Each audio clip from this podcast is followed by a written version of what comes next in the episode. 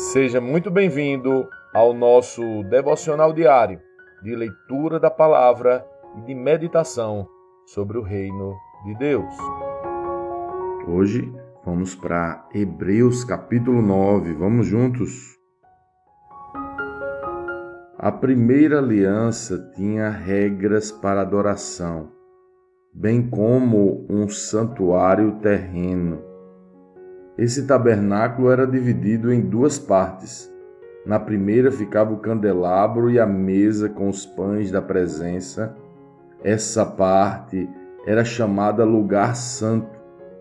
Depois havia uma cortina e atrás dela a segunda parte, chamada Lugar Santíssimo.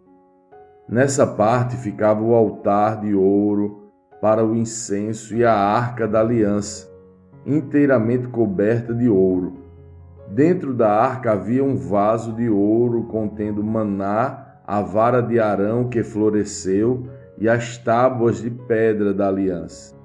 Sobre a arca ficavam os querubins da glória divina, cuja sombra se estendia por cima do lugar de expiação. Mas agora não é o momento de explicar essas coisas em detalhe. Quando tudo estava preparado, os sacerdotes entravam regularmente no lugar santo para cumprir seus deveres sagrados, mas apenas o sumo sacerdote, e só uma vez por ano, entrava no lugar santíssimo. Ele sempre apresentava o sangue do sacrifício pelos próprios pecados e pelos pecados que o povo havia cometido por ignorância. Com essas regras, o Espírito Santo mostra que o caminho para o lugar santíssimo não havia sido aberto enquanto o primeiro tabernáculo continuava em uso. Essa é uma ilustração que aponta para o tempo presente, pois as ofertas e os sacrifícios que os sacerdotes apresentam não podem criar no adorador uma consciência totalmente limpa. Tratava-se apenas de alimentos e bebidas e várias cerimônias de purificação. Eram regras externas, válidas apenas até que se estabelecesse um sistema melhor. Cristo se tornou o sumo sacerdote de todos os benefícios agora presentes. Ele entrou naquele tabernáculo maior e mais perfeito no céu, que não foi feito por mãos humanas, nem faz parte deste mundo criado. Com seu próprio sangue, e não com o sangue de bodes e bezerros, entrou no lugar santíssimo de uma vez por todas e garantiu redenção eterna. Se, portanto, o sangue de bodes e bezerros e as cinzas de uma novilha purificavam o corpo de quem estava cerimonialmente impuro, imaginem como o sangue de Cristo purificará nossa consciência das obras mortas, para que adoremos o Deus vivo, pois pelo poder do Espírito eterno, Cristo ofereceu a si mesmo a Deus como sacrifício perfeito. Por isso, ele é o mediador da nova aliança, para que todos que são chamados recebam a herança eterna que foi prometida, porque Cristo morreu para libertá-los do castigo dos pecados que haviam cometido sob a primeira aliança. Quando alguém deixa um testamento, é necessário comprovar a morte daquele que o fez o testamento só se torna válido após a morte da pessoa. Enquanto ela ainda estiver viva, o testamento não entra em vigor. É por isso que até mesmo a primeira aliança foi sancionada com sangue. Depois de ler todos os mandamentos da lei a todo o povo, Moisés pegou o sangue de novilhos e de bodes e também água e os aspergiu com ramos de isopo e lã vermelha sobre o livro da lei e sobre todo o povo. Em seguida disse: Este sangue confirma a aliança que Deus fez com vocês. Da mesma forma, aspergiu com sangue o tabernáculo e todos os utensílios usados nos serviços sagrados. De fato, segundo a lei, quase tudo era purificado com sangue, pois sem derramamento de sangue não há perdão. Assim, as representações das coisas no céu tiveram de ser purificadas com o sangue de animais. As verdadeiras coisas celestiais, porém, tiveram de ser purificadas com sacrifícios muito superiores. Pois Cristo não entrou no santuário feito por mãos humanas, mera representação do santuário verdadeiro no céu. Ele entrou no próprio céu a fim de agora se apresentar diante de Deus em nosso favor. E ele não entrou no céu para oferecer a si mesmo repetidamente, como sumo sacerdote aqui na terra, que todos os anos entra no lugar santíssimo com o sangue de um animal. Se fosse assim, ele precisaria ter morrido muitas vezes desde o princípio do mundo. Mas agora, no fim dos tempos, ele apareceu uma vez por todas para remover o pecado mediante sua própria morte em sacrifício. E assim como cada pessoa está destinada a morrer uma só vez e depois disto vem o julgamento, também Cristo foi oferecido como sacrifício uma só vez para tirar os pecados de muitos. Ele voltará não para tratar de nossos pecados, mas para trazer salvação a todos que o aguardam com grande expectativa.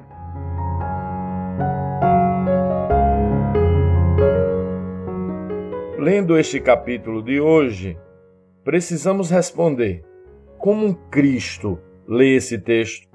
O que aprendemos nele e que aplicações práticas podemos levar para as nossas vidas?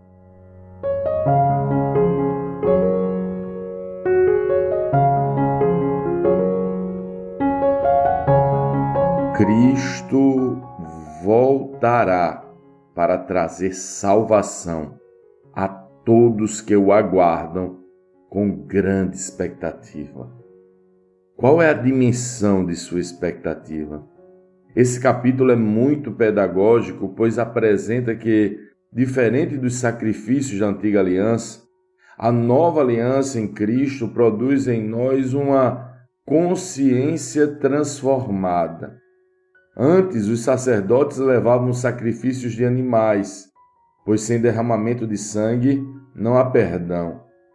Na antiga aliança, os ritos e sacrifícios tinham o objetivo de levar a consciência de pecado ao pecador. Mas, como o escritor de Hebreus demonstrou, o sacrifício de animais se mostrou ineficiente, pois não gerou transformação de consciência. Esse assunto é muito importante porque somente assim podemos entender bem o sacrifício de Jesus. Na nova aliança também foi requerido sangue para prover perdão. Esse sangue foi entregue pelo próprio Jesus, que se fez cordeiro para nos dar salvação. Diferente dos sacrifícios dos bezerros e cordeiros, que tinham pouco ou nenhum efeito e por isso precisavam ser oferecidos continuamente e continuamente, este sacrifício de Cristo foi perfeito. Foi apresentado não no templo feito por mãos humanas, mas no trono celeste, onde a luz inacessível habita. E o escritor aos Hebreus afirma: sacrifício perfeito. Por quê? Porque nos promove perdão definitivo dos nossos pecados. Isso é sensacional. O sangue santo é suficiente para nos perdoar definitivamente. Essa é a boa notícia do Evangelho. O sacrifício de Jesus é suficiente para nos perdoar. Agora, diferente da outra aliança, onde os sacrifícios não eram capazes de mudar a consciência dos pecadores, este é diferente. Porque matar um novilho para pagar um pecado é, de certa forma, aceitável. Mas o que você diz sobre o pecado quando, para ser perdoado, é necessário matar um Deus? Entende a profunda transformação de consciência que devemos viver agora diante do perdão que já recebemos? Não se trata apenas de um processo de pecado mais sacrifício igual perdão e seguimos a vida. Se trata de pecado mais Jesus na cruz igual a perdão. Qual é a transformação que esse novo processo gera em você? Isso deve gerar em nós constrangimento, gratidão, arrependimento genuíno, transformação de mentalidade, profundo impacto interior. Entende porque a segunda aliança é infinitamente superior à primeira? É como comparar um carneiro com um Deus. A distância é incalculável. É por isso que o texto nos mostra que fomos plenamente perdoados não por nossas ações, mas pelo sacrifício que ele fez. Esse pleno perdão que recebemos não poderia estar associado à nossa consciência, pois não teríamos condições para isso. A antiga aliança é a prova disto, mas recebido já o perdão em nosso favor, somos impulsionados a viver uma nova consciência. E nesta nova consciência nutrimos a grande expectativa do retorno do Senhor. Ele voltará não mais para tratar os nossos pecados, isso ele já fez de forma definitiva, mas virá para nos dar salvação. Qual é a dimensão da expectativa de alguém que foi perdoado desta forma que fomos perdoados? Em se encontrar com aquele que o perdoou, com aquele que pagou sua dívida com aquele que sofreu o dano que era nosso.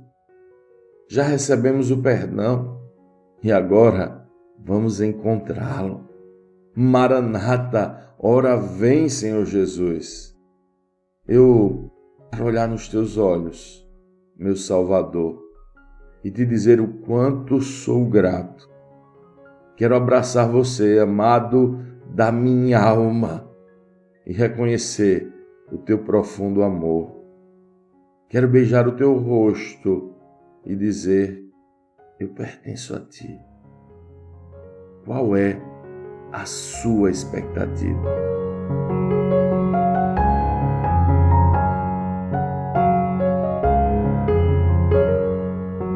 Sim, que bom ter você neste devocional e poder compartilhar o Evangelho mas, como sempre dizemos, o texto de hoje, o texto de cada dia, tem muito mais para oferecer, muito mesmo.